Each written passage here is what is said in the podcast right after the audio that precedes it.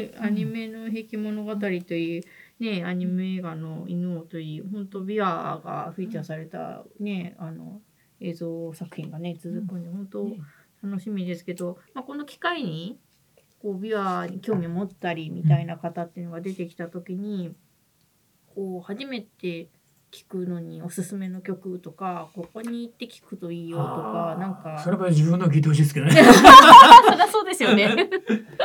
ただやっぱそのいろんな種類は絶対聞いてどれを選ぶかっていうのはした方がいいので、はい。後からしまったと思うはいでもね今なかなかですね昔はあお前はね落語なんかもそうだと思うんですけどちょっと俺の芸風と合わないんで、お前の師匠のとこ行けよみたいな、昔はもう普通に、頼むねみたいなのあったと思うんですけど、はい。なかなか今ちょっと囲っちゃうね、まあ、落語とかそうじゃないと思いますよ他の芸能はね。でもちょっとこうあんまり今流行ってないものっていうのは囲っちゃいますんでそれがなあるといけないんで、やっぱ全部最初聞いてもらって、でね女性だったら男よりもこっちの方がいいんじゃない、やっぱいいろんなの聞いていただいた方がいいですね。その誰のっていうよりも、まあ、種類がさっき言って、はい申しましたようにいっぱいあるんで、はい。もうその閉局からはい。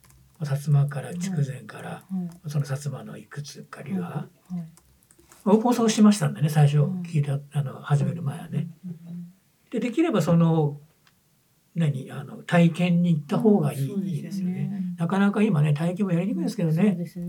もう触ってるじゃないですか楽器を。うん全然映ったりしないと思うんだけど、まああんま言うとこれまずいね。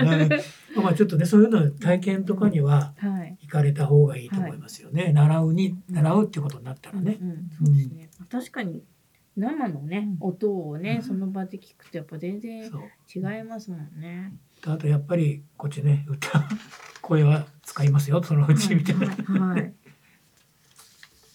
ね、そうですよね。う そこをちょっとお押さえとかないと、え、歌うんですか？みたいなね。なんか弾くのだけを教えるっていう先生もいらっしゃいますよ今。あ、そうですか。うん、でいろんな曲をこう弾いてみようと。はい。うん、特に筑前琵琶の方はですねそういうのやってらっしゃる方多いですよね。あ、そうなんですね。うん、演奏家の方でもそれこそあのこの何あの羊文学だっけ、はいはいあの曲を琵琶で弾いてみたとかね、うん、たまに上がってますよあ、動そ画がうですか。うんそっか、YouTube とかでね、今はね、いろいろ聞いたりとか。それ結構多いですね筑前の方はやっぱ弾きやすいからでしょうねここにフレットも1個あるしはい。筑前もね5つあるんですよ柱がね。弦もはい。筑前琵琶は今ねこう細い2本じゃなくてはっきり5コースなんですね。はうん、だからいろんなその洋楽の、ああれも弾けるんですよ。うん、そういうとこもねありますからね。うん。いろいろやっぱ探した方がいいですよ。ううん。ん。あの先生は大学であの指導されてるということをお伺いしたんですけど、はい。これはどういったあのくあの講座になるんですか？あ大学のはですね、はい。まず和光大学の方はこれええ後期だけなんですけども、うん日本の芸能1と2とあって1はあの科学の、えー方がやってらっしゃってて2は私なんです。後期だけなんですね。でこれは、まあ、琵琶を軸にその日本のそういう伝統芸能もう特にもうちょっと庶民的な芸能の流れをもう琵琶を軸にちょっと見ていこうっていうあれで、まあ、当然琵琶の話になるんですけど、まあ、歴史が古いですからこれを見ていくことによってその日本のねそそれこそ歌の特徴とかじゃあ弦の特徴って何みたいなのを他とも比較しながらやっていきましょうっていうで必ず毎回演奏はすると。でもずっと前は体験もやってたんですよ。もう今できませんけどね。うん。あと本当にあの歌謡曲とかもちろんその参考としてロックをかけたりもするんですよね。うん、どこがじゃあ近いの？みたいな。あとはそのそれこそ昔のテレビ漫画ってすごい面白いので、はい特に70年前後のっていうのは、そういうのの音源をかけたりへえ。やっぱあの古い語り物のはい。なんかなんか似てるんですよね話の内容というか持ってき方がね。うん。異界の人って多いじゃないですか昔の漫画って。うんあのそれこそドロロ。ああ、はい。まあサスケもまあそういうのでしょそうですね。で。あと「サブと一鳥物帳」はで「明日のジョー」だって「巨人の星」だって、はい。あれもねそういう苦労してきてる人たちの話でしょ。うあとタイガーマスクもそうだし、うん。であとまあそれあとハクション大魔王はもう異界のね、人だし、は魔法使いサリーもそう、はいはい。で必ず人間の殺した後に去っていくわけじゃないですか、はいあれなんかクズの葉みたいな感じですよね。あーそうするとあと面白いのはその音楽に必ずこう和和テイストがもうね温度とか美容が入ってるやつもありますからね。そういうのをね小さい頃見てたりすると、ね。後から楽なんですね。日本の伝統に。接する時にねあこれあれじゃんみたいなね。うん。で天才バカボンだってあれもちょっと変わった家族の話で異物ですよねもう完全にね。であれは主題歌にあの途中で、ね「あれがね今夜なぎ」みたいなねあれ浪曲ですよね。大変っていうのがあれあの曲詞のね「あい」っていうのとそっくりですからね。で 多分ねあの「ハクションの愛は直人様」っていうのもあれあの義太夫とかで言う子供の声ですよね。ああいう言い方するんですよ義太夫とかね。言われてみれば、はいはい巡礼にゴーシャみたいなね。なんかああいうやっぱ声色のはいかなりやっぱねあの頃のテレビ漫画って結構影響があるんじゃないかなと思ってて。面白いですね。ね。でそれをね。その話が聞きたくないです。だからもう本当あれは僕もなんかあると気づいてあうん。そういえばそうだなみたいな感じで。でサスケはビワ使ってますよね。あ、やっぱそうなんですね。あれそうあれ使ってますよすごい強烈な意味音のうん。ね、あのであのドロロもねドロロも多分ちょっと入ってたと思うんだよな、などっかに。そうですよね。であと例えば田舎ペターシュもそうですよね。地方から出てきた人ってはい集団就職にかぶってるね、はいあれ。そうするともうあ異物じゃないですか都会にとっては、しかもあれて主題歌は温度ですからね。天童よしみですよね今のねあれ歌ってるの。の小さい声ですよあれ。へえ、うん。ですね。そうですね。天童よしみだよね確かね、うんだからそういうのってね、はい。やっぱそれも一つの日本の芸能の。あれなので、うん。そうだから昔の歌手さんの歌い方も、うん。今まで伝統的な節回しを、はね、歌謡曲に持ち込んでる人結構いるので、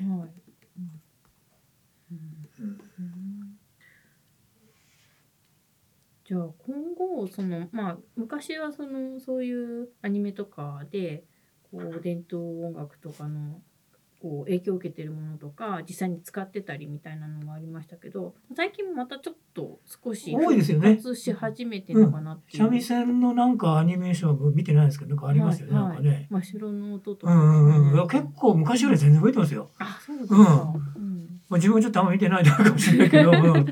いやかなりね見ますよね。あとなんかそういうなんかサークルの話とかなかったっけな？なんかこととかの。あそうですね。ね。この指。この音止まれ。そうそうそうそう。うん。そうそうこう美容も作ってくんねえかなと思って。で じゃあいやと平均物語そうね。平均物語将棋とかね。ちょっと音楽じゃないけど。そうそう将棋もね、うん。あとなんだっけ。あとまあカルタはねあの百人一首はかなりね、そうあれでうん。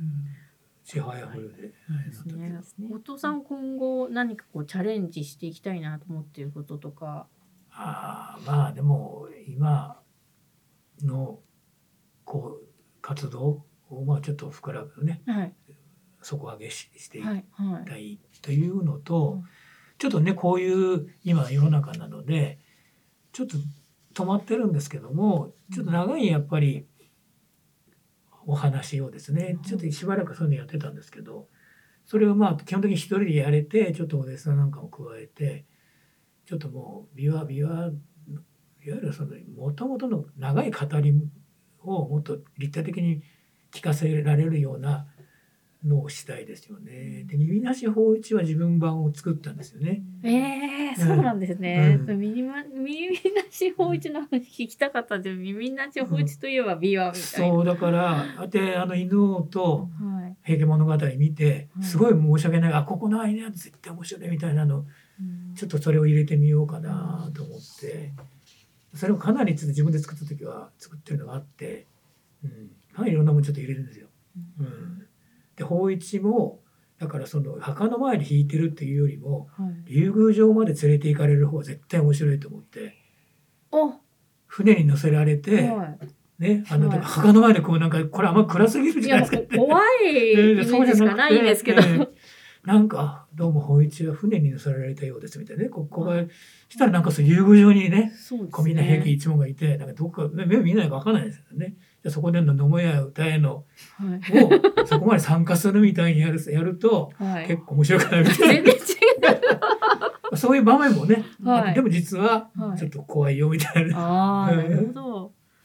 いやちょっといろんなこと考えたんですそれはね面白い。ちょっと楽しみですね。なんかあ明るい目、明まあ、ちょっと明るめの。許可を受けないといけないですからね、うん。そのあの監督にね。でその法一ってねあの元の話っていうのは出自がわからないんですよ。あどっから来たーのかが。ね。で落語では明治じゃないですか。だうん。からその琵琶の表現もどう考えても平家琵琶じゃない。それは平曲じゃないあ琵琶の表現になってるんですよね。うん。船を漕ぐ音が琵琶表現してるみたいな。でも平曲ってそんな弾かないですか琵琶をね。うん、でど何にしどっから来たんだろうみたいなのがあって。へでしかもあの壇ノ浦の付近の赤間神宮になってはいる阿弥陀寺っていうところなんで、初めから全部怖いっていうだけじゃない耳なし法一っていうのはちょっと興味がありますね。そうですね、うん。こうファンタジーもね。そうそうそう、ねファンタジーは絶対入れないと、ううん。んあのただ怖いだけの階段だと面白くないですよ。そうですね、うんトラウマになっちゃう。そうそうそうそうそう、私もなんか。いやだからそれそうすると別にこう一本じゃなくてことも入れられるじゃないですか？あでその雅楽の琵琶も入れられるはいそうですよね。はい竜宮城のね、こう宴の中でこういろんな。それこそ平曲ね平家琵琶の人にもちょっとここはみたいな。あ面白いですね。うんなんかそういうのできたら面白いですよね。いつになるかわかんないですけど ね。えーでも楽しみにしております。うんそれは、うんちょっとやりたいんですよね。うん今やってるものまたやらなきゃいけないよね。面白そうでは残念ながら終演のお時間になりまあ、した。はい、あの最後にお知らせです。本番組は DFC ラボのポッドキャストステーションブレインドレインの番組です。ブレインドレインではノートを開設しております。本日のトークの詳細や補足を載せていますので、ぜひチェックしてくださいね。それでは引き続き伝統芸能を楽しく勝手に PR していきます。次回公演までさようなら。さようなら。ありがとうございましあた。りがとうございました。